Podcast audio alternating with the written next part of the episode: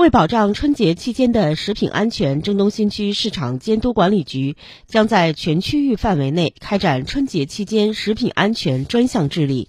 此次专项整治行动以大型商超、农贸市场为重点场所，以团圆饭供应单位、集体用餐配送单位为重点单位，以米面粮油、果蔬、肉制品、酒类、乳制品、春节特色食品等为重点品种，严查过期变质、假冒伪劣和三无食品等违法行为。